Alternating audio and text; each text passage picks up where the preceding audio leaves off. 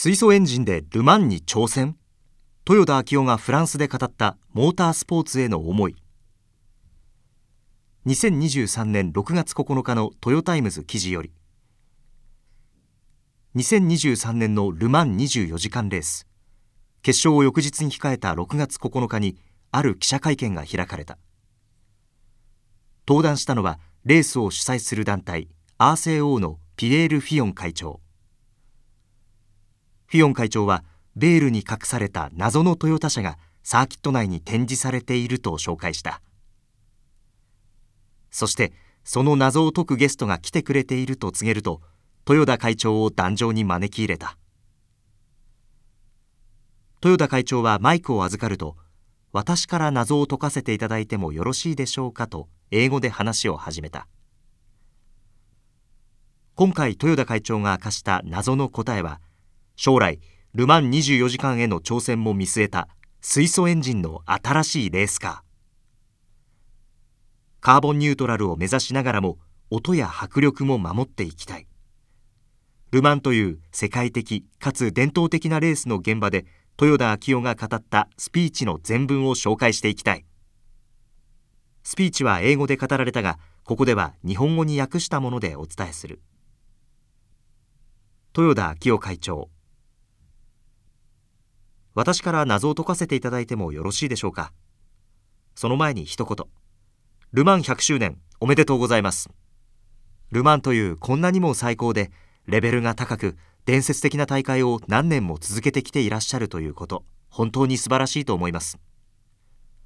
昔も今もレーシングドライバーたちの憧れでありルマンでの勝利を夢見ないドライバーはいなかったのではないかと思います。私自身の夢もそうだったかもしれません。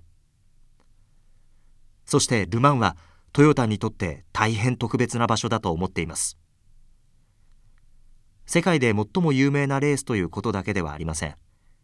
我々が技術の限界を超えていける場所そして未来を実現していける場所がルマンだと考えているからです。それでは皆さんご紹介いたします。未来のウェックを戦う GR ハイドロジェンコンセプトレースカーです。これは単なる新型レースカーではありません。ゼロエミッションで戦うレースカーです。水素燃料がガソリン燃料に勝る大きなメリットの一つはその軽さです。これはご存知のようにレースを行う上での最大の利点の一つです。そして BOP もありません。2週間前、富士スピードウェイで行われたスーパー耐久24時間レースで私は液体水素で走るカローラでレースに出ておりました。液体水素のレースカーは世界初です。24時間を無事に走り切り私たちは多くの学びを得ることができました。モータースポーツでカーボンニュートラルを実現すること。それもレースでのパフォーマンスや興奮を犠牲にすることなく実現することが私にとっては大切なことです。ちなみに私たちはこれは実現できると思っていたからこそこの挑戦を始めました。無理だなんて思っていませんでした。だからこのやり方を選んだのです。私はライバルメーカーにも水素をお勧めしたいと思っております。環境に良いからという理由だけではありません。水素は本当にエキサイティングな選択肢だからです。音もトルクも迫力も全てがそこにあるから。あらゆる選択肢を信じて進んでいくことがカーボンニュートラルとモータースポーツのためには大切なのではないでしょうか。バッテリー EV だけでなくその先にある何か。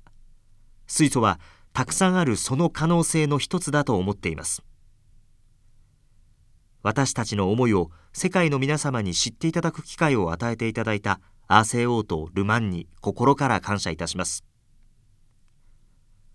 そしてこの新たな水素レーシングカーはルマンに新設される H2 クラスに参加することも見据えています。本当にありがとうございます。トヨタにとって今日は特別な日になりました。そしてルマンの歴史においてもより意義深い一日になったのではないでしょうか。100年先のチェッカーフラッグに向けてまた走り出していくことに改めて敬意を表します。ありがとうございました。スピーチ後半の BOP とはバランス・オブ・パフォーマンスの略でレースにおける性能調整のことである。ル・マン24時間レースが始まる直前の5月31日レース主催者は新たな BOP を突然発表した。それによりトヨタはプラス37キロの重量がハンデとして課せられた。1周あたり1秒以上遅くなる計算だ。ちなみにフェラーリは24キロキャデラックは11キロポルシェは3キロプジョーはゼロだった。これはレースに向けてチームが拠点を出発した後の発表でありチームとしては何の対応も取れない。スピーチに挟んだそして BOP もありませんはそんな BOP に対する言葉でありその一言に会場からは温かい笑いが起きた。欧米のライバルメーカーたちと戦った今年のル・マン。トヨタガズーレーシングは最後までフェラーリと僅差での首位争いを展開したが惜しくも及ばず2位でフィニッシュとなり目標の6連覇には届かなかった。皆様応援ありがとうございました。